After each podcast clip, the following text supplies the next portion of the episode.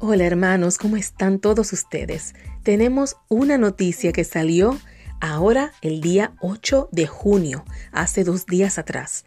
Este anuncio dice que hay un visto bueno del Vaticano al Netflix católico que se lanza este lunes para ocho países, incluido España.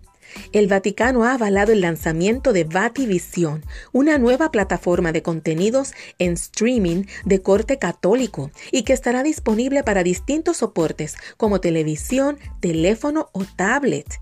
Esto es tomado de europapress.es y menciona que el Vaticano no es el dueño de la línea editorial de esta plataforma porque hay expertos llamados a evaluar y elegir los contenidos, pero acoge con beneplácito esta iniciativa creada para poner en valor los productos audiovisuales que corresponden a los criterios de fe, cultura y belleza, así como para redescubrir obras de calidad que se quedan perdidas en la cultura, ha señalado el prefecto del Dicasterio Vaticano para la Comunicación, Paolo Ruffini, el servicio que propone series, películas y documentales de carácter cultural, artístico y religioso y que cuenta con la aprobación del Vaticano, estará disponible desde este lunes 8. Ya empezó. Esto va a estar en Argentina, Brasil, Colombia, Filipinas, México, Italia, Polonia y España, en español, italiano, inglés y polaco. Así que Bativisión nace de la necesidad de ofrecer a los productos audiovisuales una vida más larga.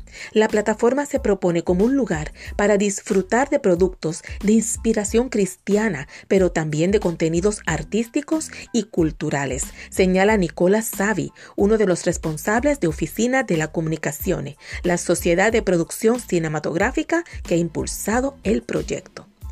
Para acceder a la plataforma no será necesaria una suscripción, sino que la empresa ha optado por la fórmula de pagar por el contenido visualizado a través de los distintos sistemas digitales habituales como el crédito telefónico.